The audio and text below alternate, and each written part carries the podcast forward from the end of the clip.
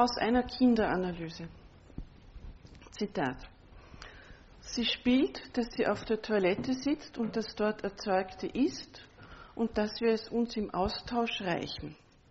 Fantasien von unausgesetzter gegenseitiger Beschmutzung durch Urin und Stuhl werden im Laufe der Analyse immer deutlicher. In einem Spiele weist Erna der Mutter nach, dass diese sich unausgesetzt beschmutzt hat. Alles im Zimmer ist durch die Schuld der Mutter zu Stuhl geworden.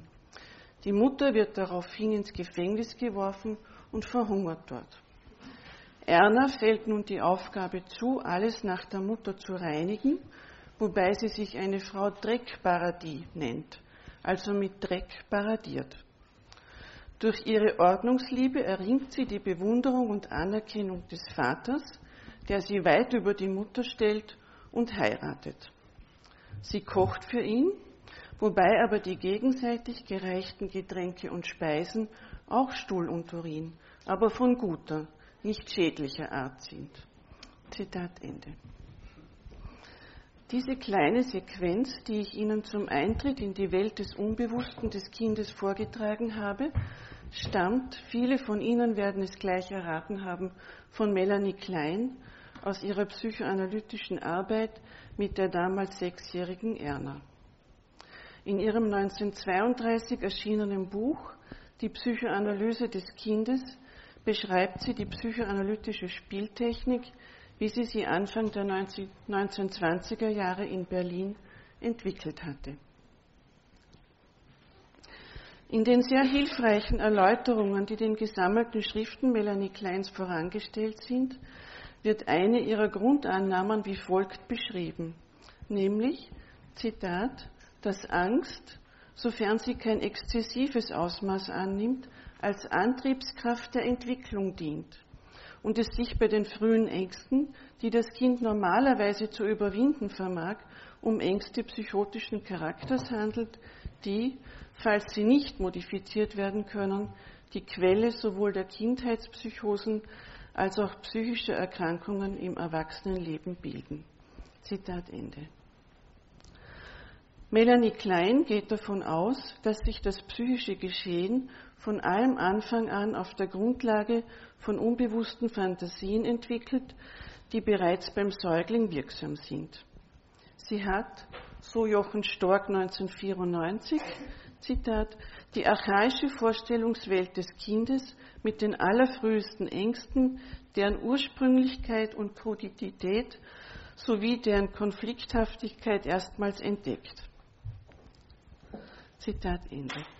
Ich kann mich noch gut erinnern, als ich zu Beginn meiner Tätigkeit als Kindertherapeutin im Institut für Erziehungshilfe vor nunmehr fast 25 Jahren erstmals Melanie Klein gelesen habe. Ihre Beschreibung der inneren Welt der zum Teil sehr jungen Kinder, mit denen sie arbeitete, die Bilder von guten und bösen Brüsten, fressenden Augen, brennendem Urin, von Exkrementen aller Art, die auf ebenso vielfältige Art einverleibt und ausgeschieden oder zu Angriffen benutzt werden, von Spielzeugautos, mit denen der elterliche Koitus dargestellt wird, von sadistischen und kannibalistischen Tendenzen, von Angst vor Verfolgung und von Wünschen nach Wiedergutmachung. All diese Bilder, die auch beim Lesen ihrer Texte sehr plastisch werden, erzeugten in mir eine Mischung aus Anziehung und Abstoßung, von Neugier und Unbehagen. Heute, nachdem ich im Laufe der Jahre viele Kinder aller Altersstufen kennengelernt und mit ihnen psychotherapeutisch gearbeitet habe, sind mir die beschriebenen Phänomene aus eigener Anschauung vertraut. Victoria ist fünf Jahre alt, als ihre Mutter nach schwerer Krankheit stirbt. Sie bleibt alleine mit dem Vater zurück. Der Vater hat eine Neigung zu Alkohol und Gewalt und ist mit der Situation als Alleinerzieher ziemlich überfordert. Das Milieu ist einfach, Gewalt und Heimaufenthalte sind in der Vorgeschichte beider Herkunftsfamilien zu finden. Es handelt sich um ein sehr sprachloses Umfeld. Victorias Vater und auch die anderen Erwachsenen in ihrer Umgebung sind es nicht gewohnt, über innere Vorgänge, über so etwas wie Gefühle, Fantasien, Ängste, Wünsche oder Befürchtungen zu sprechen. Victoria besucht den Kindergarten und dann die Volksschule. Sie muss die erste Volksschulklasse wiederholen. Ihre Leistungen sind ungenügend und vor allem gibt ihr soziales Verhalten immer wieder Anlass zu klagen. Sie kann mit den anderen Kindern nicht auskommen, kann sich nicht an Regeln und Vorschriften halten, ist sehr unruhig und oft in aggressive Auseinandersetzungen verwickelt. Schließlich verletzt sie ein anderes Kind durch Stechen mit einem spitzen Gegenstand. Die Situation in der Schule eskaliert, Victoria ist nicht mehr tragbar und wird von der Schule verwiesen. Das Jugendamt sieht Handlungsbedarf, Victoria kommt in eine Klasse für verhaltensauffällige Kinder und der Vater wird dazu verpflichtet, mit seiner Tochter das Institut für Erziehungshilfe aufzusuchen. So lerne ich Victoria knapp nach ihrem achten Geburtstag kennen ein nicht unhübsches, aber ruheloses, gehetzt wirkendes, körperlich kleines Mädchen, das vom Gesichtsausdruck her älter wirkt. Victoria präsentiert sich mir bei diesem Erstkontakt lebhaft, unruhig und neugierig. Ihre Angst zeigt sich vor allem in dem Bedürfnis, die gesamte Situation möglichst schnell unter ihre Kontrolle zu bringen, indem sie versucht, das ganze Zimmer in Besitz zu nehmen. Es ist so, als ob jedes Ding, das sich im Zimmer befindet, eine Quelle von Angst und Erregung für sie darstellt, der sie kontraphobisch als Ausdruck der manischen Abwehr begegnet, indem sie sich darauf stürzt. Es gelingt aber doch, miteinander ins Gespräch zu kommen. Und sie erklärt mir auf meine Frage, ob sie denn wisse, wieso sie hier sei, dass sie so böse ist und sich nicht ändern kann. Dann erzählt sie mir, dass sie auch aus der Schule rausgeschmissen worden ist, weil sie ein anderes Kind mit einem Spieß gestochen hat und dass ein Bub sie verprügelt hat. In Victorias Erzählung ist es eine ziemlich verwickelte Geschichte, der ich nicht folgen kann. Was ich verstehe ist, dass sie den Eindruck hat, für etwas beschuldigt zu werden, das sie zwar gemacht hat, aber das sie nicht mit sich in Verbindung bringen kann.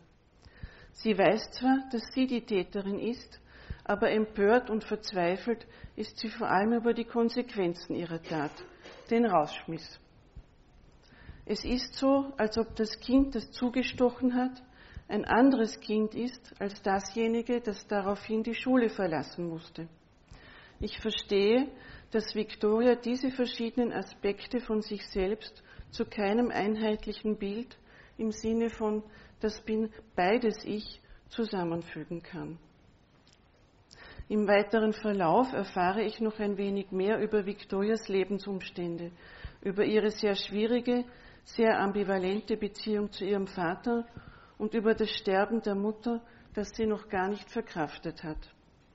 Das innere Bild ihrer Mutter ist das einer Mutter mit wallenden Haaren und flehenden, fressenden Augen, die sich an ihr festklammert und sie nicht loslassen will. Erst viel später wird im Verlauf der regelmäßigen Gespräche mit dem Vater, die von einer Kollegin geführt werden, deutlich, dass Victorias Mutter nicht nur körperlich schwer krank, sondern wohl auch psychisch krank war. Bemerkenswert ist noch eine weitere Facette von Victorias Verhalten, und zwar eine sehr sexualisierte Atmosphäre, die sich vor allem dann ausbreitet, wenn Victoria beginnt verwirrt zu werden, beziehungsweise wenn sie über Dinge spricht, die mit besonders schwierigen Gefühlen verbunden sind. Victoria beginnt dann zu singen und sich dazu zu bewegen. Sie scheint in Fantasien zu versinken, eine schöne Frau, eine bewunderte Tänzerin oder Schauspielerin zu sein.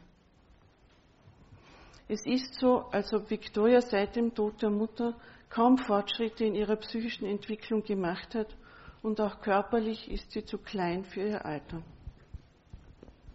Ich habe Ihnen meine erste Begegnung mit Victoria so ausführlich beschrieben, weil der Titel meines heutigen Vortrags unabsichtlich auf eine kleine Begebenheit zu Beginn des vierten Therapiejahrs mit ihr zurückgeht. Victoria, mittlerweile zwölf Jahre alt, erklärt mir nämlich, als wir einmal auf die Anfangszeit der Therapie zu sprechen kommen, dass die Attacke auf ein anderes Kind, deren wegen sie aus der Schule rausgeschmissen und in die Therapie geschickt worden ist, unabsichtlich passiert sei. Vermutlich sind uns allen unabsichtlich passierte Missgeschicke aus eigener Erfahrung bekannt. In meiner psychotherapeutischen Arbeit mit Kindern begegnet mir die Erklärung, das war unabsichtlich, allerdings besonders häufig. Speziell im Hinblick auf aggressive Handlungen greifen Kinder oft zu dieser Form der Entschuldigung, die übersetzt lautet, dafür bin ich nicht verantwortlich. Sigmund Freud schreibt 1904 in seiner Schrift zur Psychopathologie des Alltagslebens zum Thema Symptomhandlungen. Zitat. Sie bringen etwas zum Ausdruck, was der Täter selbst nicht in ihnen vermutet und was er in der Regel nicht mitzuteilen, sondern für sich zu behalten beabsichtigt. Zitat Ende. Einer der wesentlichsten Beiträge Freuds besteht darin, dass er es ermöglicht hat, Ereignisse, und zwar auch solche, die alltäglich und auf den ersten Blick keiner näheren Betrachtung würdig erscheinen, in ihrer psychischen Dynamik und nicht nur als Phänomene von Ursache und Wirkung zu verstehen. Er hat die Dimension des Unbewussten in unsere Sicht und unser Verständnis der Welt eingeführt. Seine Tochter Anna Freud hat die Arbeit ihres Vaters unterstützt und weitergeführt und zählt, so wie Melanie Klein, zu den Begründerinnen der Kinderanalyse. Obwohl es zwischen den Schulen Anna Freuds und Melanie Kleins gravierende theoretische Auffassungsunterschiede über die Entwicklung der Psyche gibt, die ja auch schon Thema der Sigmund Freud Vorlesungen waren, können wir, denke ich, davon ausgehen, dass nicht die Existenz des Unbewussten an sich in Frage gestellt ist.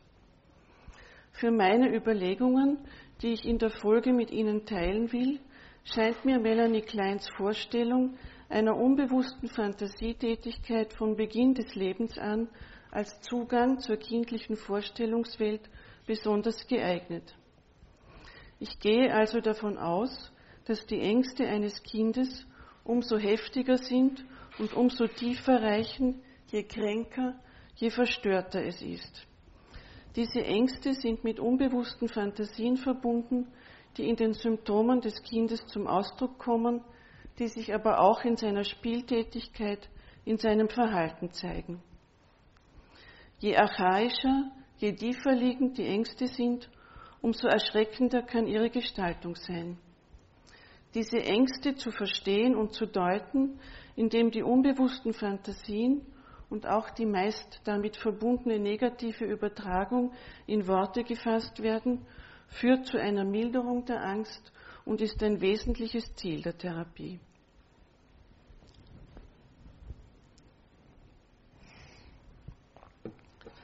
Wenn der neunjährige Felix am Ende der Therapiestunde, nachdem ich ihm gesagt habe, dass unsere Zeit jetzt zu Ende ist, ganz unabsichtlich den Behälter mit den Legosteinen vom Tisch stößt, so dass sich diese über den Boden verteilen, so geschieht das nicht aus Ungeschick, sondern er verleiht damit einer aggressiven Regung gegen mich Ausdruck, die er nicht anders formulieren kann. Er erschrickt über die Bescherung und hilft mir beflissen, alles wieder einzusammeln. Das heißt, dass die aggressiven Gefühle durch eine strenge Gewissensinstanz in Schach gehalten werden. Gleichzeitig zeigt sich aber auch der Vorteil des Symptoms, der sogenannte sekundäre Krankheitsgewinn. Durch sein Bemühen, mit mir gemeinsam wieder Ordnung zu schaffen, verlängert er die gemeinsam verbrachte Zeit und damit die Therapiestunde, deren abruptes Ende mitten im Spiel ihn zuvor wütend gemacht hat. Die aggressive Regung drückt sich in einem Symptom aus. Er erschrickt über den Anblick des von ihm angerichteten Durcheinanders und möchte durch sein Verhalten danach den Vorfall ungeschehen machen. Anders der gleichaltrige Robert in derselben Situation. Wir sind im gemeinsamen Spiel. Es ist das Ende der Therapiestunde und ich sage ihm, dass unsere Zeit vorüber ist. Robert reagiert zuerst überhaupt nicht. Er spielt weiter, als ob er mich nicht gehört hätte. Ich sage, dass er sich offenbar jetzt nicht stören lassen und lieber noch hier bleiben will, dass unsere Zeit jetzt aber zu Ende ist. Er reagiert mit Bekundungen von Unwillen, wird zunehmend grantig, bis er schließlich ungehalten aufsteht, dabei nicht sehr verborgen mit der Hand dem Lego-Behälter einen Stoß gibt, sodass wiederum der Inhalt sich auf den Boden ergießt. Robert schaut mich spöttisch provokant an, sagt, das wollte ich nicht, das musst du jetzt leider aufräumen. Und geht. Ich bleibe zurück, mache mich ans Aufsammeln und habe mit mir zu tun, meinen Ärger und meinen Impuls, ihn zurückzuholen und zum Aufräumen zu zwingen, innerlich zu bearbeiten. Nachdem ich im Laufe der Jahre mich schon so oft in vergleichbaren Situationen beim Aufsammeln und Zusammenräumen gefunden habe, bin ich mit meinen Gefühlen dabei schon ziemlich vertraut. Dennoch bin ich immer wieder überrascht davon, wie heftig die durch Therapiekinder in mir ausgelösten Reaktionen sein können. Wut, Hilflosigkeit, Ohnmacht, sadistische Impulse, um nur einen Teil davon und nur das negative Spektrum zu benennen, müssen innerlich in der Therapeutin bewältigt und bearbeitet werden, um dem Kind bei der nächsten Stunde wieder wohlwollend neutral begegnen und um die eigene analytische Funktion wieder einsetzen zu können. Roberts Reaktion verstehe ich im Rückblick. Es ist mir in dieser Stunde nicht gelungen, seine heftigen Gefühle von Hilflosigkeit und Zorn, die er nicht ertragen kann und deshalb loswerden muss, zu deuten, das heißt zu benennen und aufzunehmen. Eine gelungene Deutung hätte ihm vielleicht ermöglicht, diese Gefühle bei mir deponiert zu wissen und damit selbst davon entlastet zu sein. Mein Sprechen hat er möglicherweise so erlebt, als ob ich seine Gefühle, die er in seiner gereizten Reaktion am Ende der Stunde verpackt und mir angeboten hat, in ihn zurückstoßen will. So, als ob ich ihm gesagt hätte, damit will ich nichts mehr zu tun haben, damit musst du jetzt selber fertig werden. So betrachtet hat er sich von mir nicht gehalten gefühlt, ist also im wörtlichen Sinne ungehalten. Es bleibt ihm dann nichts anderes übrig, als mir seine schwierigen Gefühle vor die Füße zu kippen. Die Bearbeitung der in mir erzeugten Gefühle meiner Gegenübertragung ist wichtig, weil zu erwarten ist, dass das Geschehen sich in der nächsten Stunde fortsetzt. Weil Robert der mich mit seinen schwierigen Gefühlen zurückgelassen hat, mich vielleicht nun als mit seinen bösen Gefühlen kontaminiert und daher bedrohlich erlebt. Der Teufelskreis, der hier in Gang gesetzt werden könnte, ist nur durch sorgfältiges Reflektieren dieser Vorgänge zu unterbrechen. Robert ist ein Kind, das über lange Zeit in einer sehr angespannten psychischen Verfassung war. Er kam wegen Wutanfällen, heftiger aggressiver Attacken gegen andere und weil seine alleinerziehende Mutter sich kaum mehr in der Lage sah, ihn zu Hause zu ertragen. Die Fähigkeit, überhaupt etwas zu spielen, hat er erst im Laufe der Therapie entwickelt. Während wir im Hinblick auf die zuerst geschilderte Episode mit Felix von einem neurotisch strukturierten Kind sprechen können, dessen unbewusste Ängste und Wünsche einem psychoanalytischen Verständnis gut zugänglich sind, ist es bei Robert sehr viel schwieriger, ihn in Kontakt mit seiner psychischen Welt zu bringen. Er möchte mit den sehr ängstigenden Vorstellungen in seinem Inneren nichts zu tun haben. Sich selbst als jemanden zu erleben, der bedürftig ist, der Wünsche nach Zuneigung und beschützt werden hat, ist unerträglich für ihn. Er flüchtet in Allmachtsfantasien, die sich in, in seiner großspurigen Geste ausdrücken, und ich muss diejenige sein, die klein ist und am Boden kriechend die verstreuten Dinge einsammelt. Erst sehr allmählich wird es möglich, für diese inneren Vorgänge zu finden, für diese inneren Vorgänge Worte zu finden, die für ihn nicht beschämend sind und die er aufnehmen kann. Pascal lebt in einem Heim und ist sieben Jahre alt, als ich ihn kennenlerne. Er wurde von seiner Mutter, die ein massives Drogenproblem hat, vernachlässigt und ihr abgenommen, nachdem auch die Großmutter sich nicht ausreichend um ihn gekümmert hat. Pascal kommt anfangs voller Angst und Widerwillen zu mir. Er will nicht im Heim sein, er will zurück zu seiner Mutter und versucht mit aller Kraft zu vermeiden, sich an die massive Angst zu erinnern, die er erlebt hat, wenn er von der Mutter alleine in der Wohnung zurückgelassen wurde. In der Übertragung zu mir kommen heftige Gefühle der Mutter gegenüber zum Ausdruck. Mit Hilfe von Zeichnungen gelingt es ihm, mir eine Vorstellung von seiner inneren Welt zu vermitteln, die aus bedrohlichen und unzuverlässigen Objekten besteht, denen er kaum entkommen kann. Auch ich drohe mich in seinem Inneren immer wieder von einer lieben Therapeutin in ein Monster zu verwandeln, dem Lulu aus den Augen und Kacke aus dem Mund kommt. Er macht mir spürbar und verständlich, wie sich mein liebevoller Blick auf ihn und meine freundlichen Worte im Moment in etwas absolut Bedrohliches, Ekelerregendes und Höhnisches verwandeln können. Wie gewaltsam seine inneren Regungen manchmal sind, wird für mich eines Tages konkret sichtbar. Pascal hat seine Stunde am frühen Nachmittag und ohne jegliche Vorwarnung oder den geringsten Hinweis auf Übelkeit entledigt er sich der Nudelsuppe, die er vorher zum Mittag gegessen hat, indem er sie vor mir auf den Tisch erbricht. Er hat gar nicht gemerkt oder gespürt, dass da etwas aus ihm heraus muss. Die Nudeln, die nun auf dem Tisch liegen, sind vollkommen unverdaut. Pascal sitzt unbeteiligt davor. Ich will natürlich nicht ausschließen, dass Pascals Erbrechen noch eine organische Ursache hatte, aber ich möchte das Bild des Erbrechens verwenden, um die Heftigkeit und Unmittelbarkeit zu illustrieren, mit der auch psychische Inhalte manchmal von innen nach außen gebracht werden. So wie Victoria sich selbst nicht erkennen kann in dem Kind, das zugestochen hat und das auch sie ist, kann Pascal die Regungen in seinem Inneren nicht mit Gedanken in Verbindung bringen. Zwei Träume, die Pascal mir in einer Stunde erzählt hat, erlauben uns einen Blick in seine innere Welt. Erster Traum. Da ist die Hani, das ist seine Bezugsbetreuerin. Da ist die Hani in der Küche und dann deckt sie so einen Tisch auf und dann kam eine Schlange, uah, und dann habe ich mich im Kasten versteckt und dann hat mich die Schlange mit funkelnden Augen angeschaut und hat mich in den Hals gebissen oder in die Hand.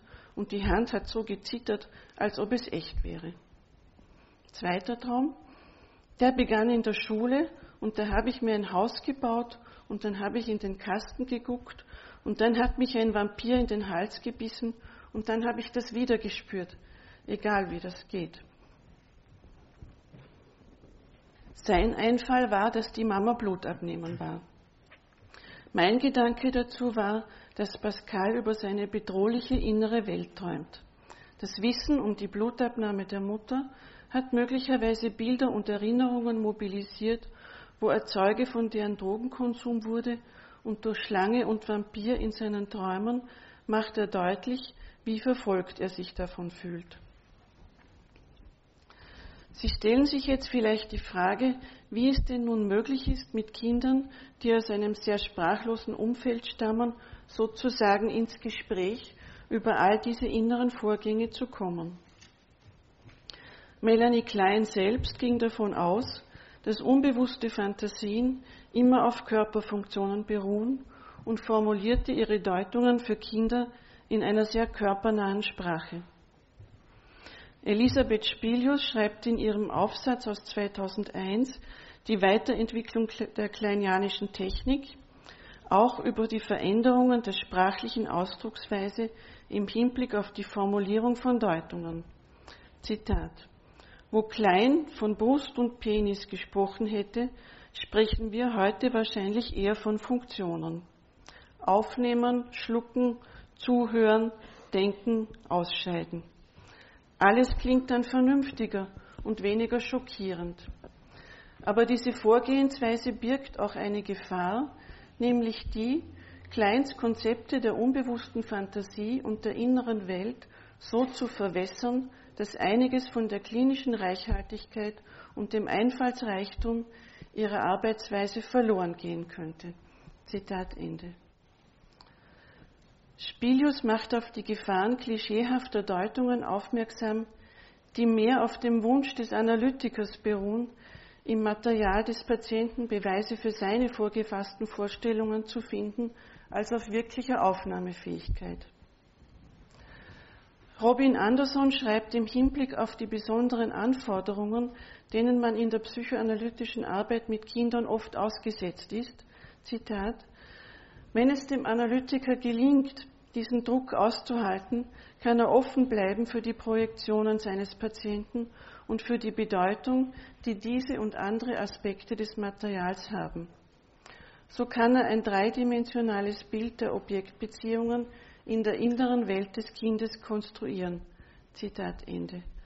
Und weiter im Hinblick auf die Deutung, Zitat, wir müssen uns fragen, welche Übertragungsfigur wir repräsentieren und wer es im Erleben des Patienten ist, der die Deutung formuliert. Zitat Ende. Mein Resümee daraus ist der Versuch, sowohl im Spiel als auch im Gespräch eine möglichst klare und einfache Sprache zu verwenden, die sich am bewussten Vokabular des Gegenübers orientiert. Die ängstigenden, unbewussten Fantasien des Kindes, die sich auch in nonverbalen, gestischen und körperlichen Mitteilungen ausdrücken, sollen verstanden, in Worte gefasst und dadurch bewältigbar werden.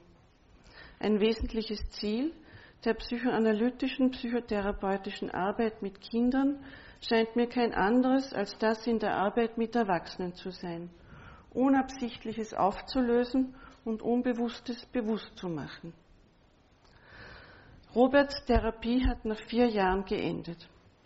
Nachdem wir ein halbes Jahr hindurch uns immer wieder mit dem bevorstehenden Ende beschäftigt hatten, war der Termin der allerletzten Stunde herangekommen. Robert brachte einen kleinen Blumenstock mit vielen Knospen mit, den er gemeinsam mit seiner Mutter für mich ausgesucht hatte und den er mir zu Beginn der Stunde überreichte. Er hatte aber noch mehr dabei. Aus seinem Plastiksackerl zog er verschiedene Werkstücke und Bastelarbeiten, die er wohl hauptsächlich in der Schule angefertigt hatte, die zum Teil unvollendet und zum Teil ziemlich ramponiert waren. Dies seien alles mögliche Geschenke, erklärte er mir, und ich solle sie mir ansehen. Danach packte er alles wieder ein. Ich habe diese quasi Geschenke einerseits als Zeichen dafür, dass er Kreativität und Produktivität entwickelt hat, verstanden und andererseits als Vehikel für trennende Gedanken. Er konnte nicht, wie es im Idealfall ein Erwachsener vielleicht getan hätte, darüber sprechen, dass er dankbar ist und mir gerne etwas schenken würde und dass er weiß, dass es nicht um das reale, materielle Geschenk geht, sondern um die Fähigkeit, solche Gefühle zu empfinden und zu ertragen. Aber er konnte in seiner Art und Weise, den Abschied zu gestalten, mir genau das mitteilen. Danke für Ihre Aufmerksamkeit.